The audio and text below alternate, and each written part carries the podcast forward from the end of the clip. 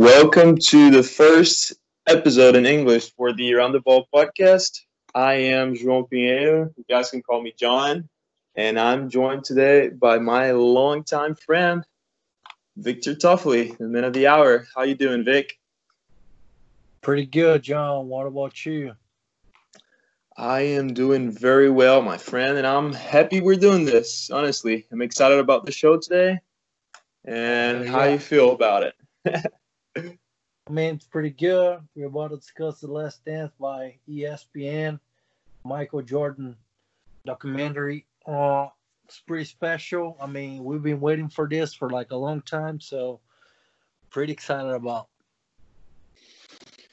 Oh yeah, so let's jump right into it. As Victor told you, uh, we'll be talking about ESPN's The Last Dance documentary today. Uh, it was the hype of the moment whenever it came out, and uh, I mean, we love sports, we love basketball, and it was full of awesome moments for both of us. We were crazy in the hype, watching episode by episode, and I think it's really awesome for us to just talk a little bit and give our takes on uh, what we found about the documentary. And that's going to be the show today, guys, for the first episode in English. Uh, I think what's better than start talking about the GOAT, right? so I think we can jump right into it. Uh, so, for those of you who haven't watched it, please go watch it. It is so worth it. So worth it. It talks about MJ and his whole trajectory of the Bulls since his rookie year and like backstories. Such an awesome show. Uh, but right at the end of it, the discussion that stayed not only in the show but on Twitter and all the social media was would the Bulls have won the seventh ring in 1999 had the team stayed together? And I want to bat that question right to you, man. What do you think? All right, so straight ahead, my answer is no. I do not think they would have been able to win like another championship right away.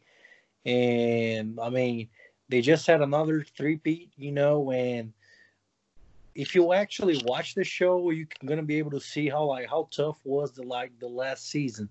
So the last dance was actually how Phil Jackson uh, was calling the last season as the coach of the Bulls. So throughout the story, you can see like all the the bad blood coming out, like from the GM and the owners and all that coming to the you know coming to the team and all that. So I, I don't know to be honest with you. I don't think they they were going to be able to win another one. Just to remember uh, who won the next year, right after the Chicago was the San Antonio Spurs with Tim Duncan and David Robinson, and they had a, a heck of a team, you know. And you had a lot of you know teams coming out like good at West and actually East too. So you had Indiana, Indiana, who actually gave like a pretty, pretty tough series against Chicago, even in '98. You got the Knicks. You got a you got a bunch of you know, you got a bunch of teams like growing up, and you see like all the chemistry and all that on the team. I don't think it was like the same. I think there was like a lot of backstabbing and a lot of problems going on. So I don't really believe they're going to be like a good, uh, a, a good chance of winning another championship maybe playoffs, you know, second rounds or or even conference finals, but I don't think that they're going to be like the ultimate uh, championship. I am right there with you. I agree. Uh, I really don't think they would have won that seventh ring, especially not in 1999. Uh, and honestly, I am kind of glad they they didn't try. Like I know we're all sad. Like Scottie went uh, somewhere else to get paid, and MJ like went to Washington and everything. And I think 1998 worked out so well as like this storybook ending. I get this like always this sound in my head of Jerry Krause saying, "This will be Phil Jackson's last season as the coach of the Bulls," and I'm like, "Oh man!" It's like it was set up to be the last dance like if you gave him, I know MJ was like, "Hey, we won. You need to give us another chance because we're the defending champs and everything." And still like, "Hey guys, you guys get everything on that last season. Like you look at MJ and Scottie, and they were all exhausted. Like every single like, drop of blood and sweat and tears they got went into the last dance.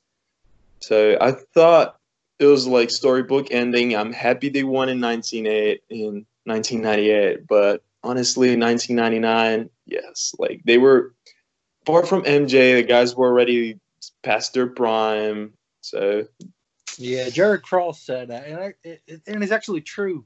I mean, you know, right after they they went going like, you know right after '98, you got Michael Jordan retired, you got Scottie Pippen going to the Trailblazers, and they never they never was the same anymore. Like I don't know, I don't know if it was the system. I don't know if it got like his age was there. Like, you know, you, you can't really tell what was going on. Like, but I, I believe like all the players were pretty much like going phasing out of their prime. So that's another reason why we uh, why I think like they're they're not going to be able to win another one.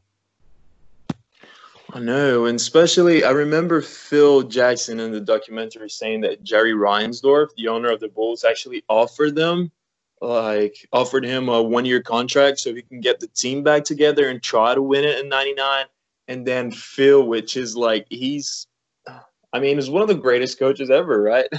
Probably right yeah. up there top shelf. And uh, he was like nah this really was the last dance. And I, I really looked up to that like you being aware that that was actually the last dance. They should not have tried in 1999 because it might i mean yes, it might have ruined what was a storybook ending because we're able to look back at 98 and be like, okay, that was like riding into the sunset and just awesome. So I like Phil for that. And he was one of the people that actually stood out really like amazingly for me in a documentary. And that's what I want to ask you. Like, who are the people that stood out as most interesting for you in The Last Dance?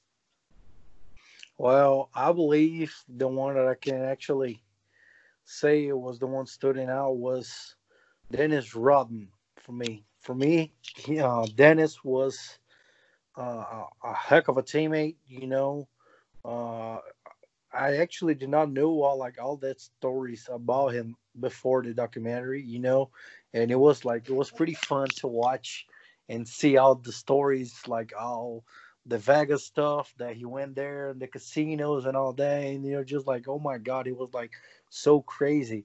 And credit to Phil because a, a coach must be like a, you know, he got to know his, his team like really well to be able to do the stuff that he did with Dennis. Like, okay, Dennis, you can go on vacation for like two days or come back here another day or whatever. You know, you can skip practice. You, you don't got to come because he knew whenever Dennis was like right, he could he could get on the court and like gave his his soul and his heart for for his team. And I believe I think Scottie was the best like Robin of the of the whole story. And actually I believe he's the best Robin of, of all time. I mean, I don't think you actually saw another, you know, second star player so good as him. I mean, so freaking athletic, for his size, and he was he was like able to do like everything.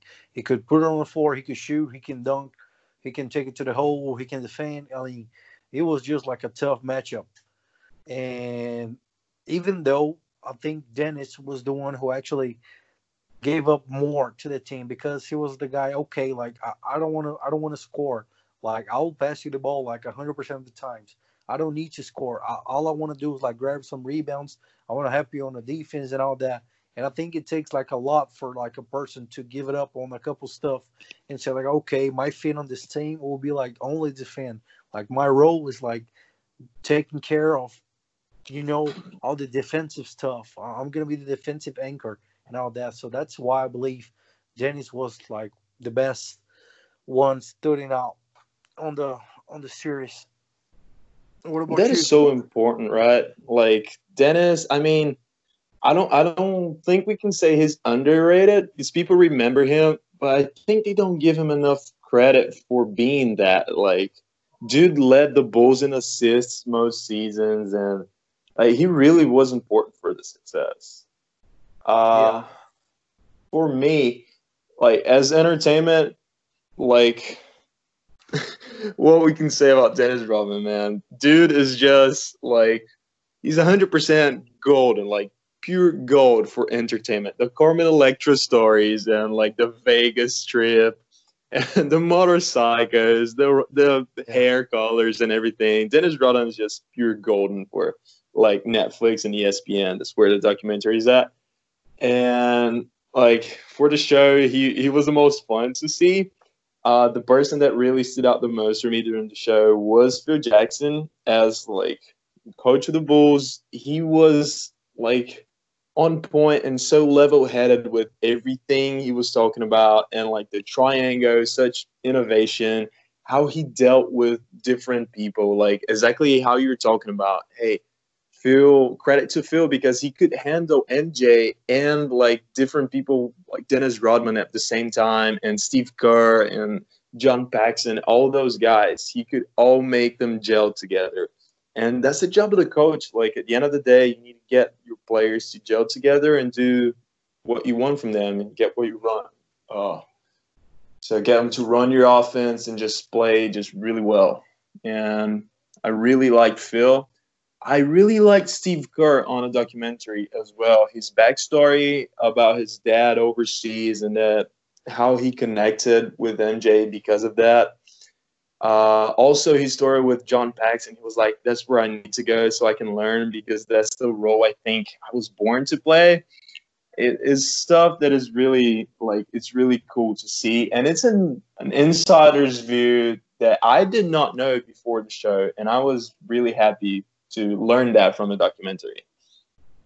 Yeah, they brought up some pretty like interesting stuff, like all the background, all the stories behind, and all the back scenes. You know, they're like brand new. Uh, I believe scenes like nobody actually ever saw those, so it was actually pretty good. So they they, they really did they really did a good job remasterizing like all the all the scenes and all that. And I mean, it's what a TV show like for real. Like man, I mean, guys, if I swear, if y'all did not watch it yet, uh, y'all gotta do it. Like for real, for real, one of the best TV shows for real, for real. I ever actually watched.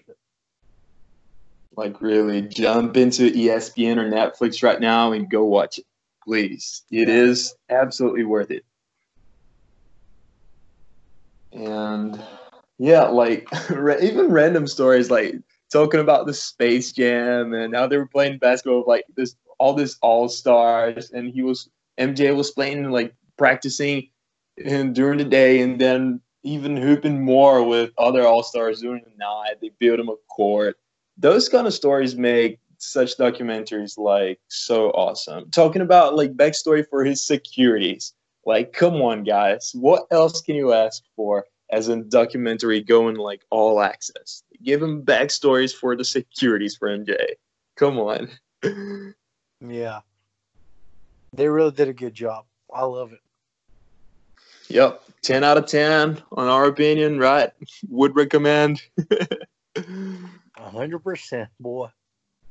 So yeah, the Last Dance gets the Around the Ball podcast Golden Seal. Let's invent this right now. So whatever we see sports shows that we really like, we'll give the Around the Ball Golden Seal.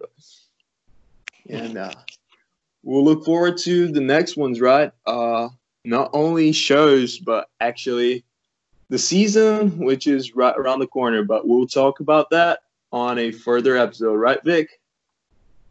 You're right, boy. Awesome.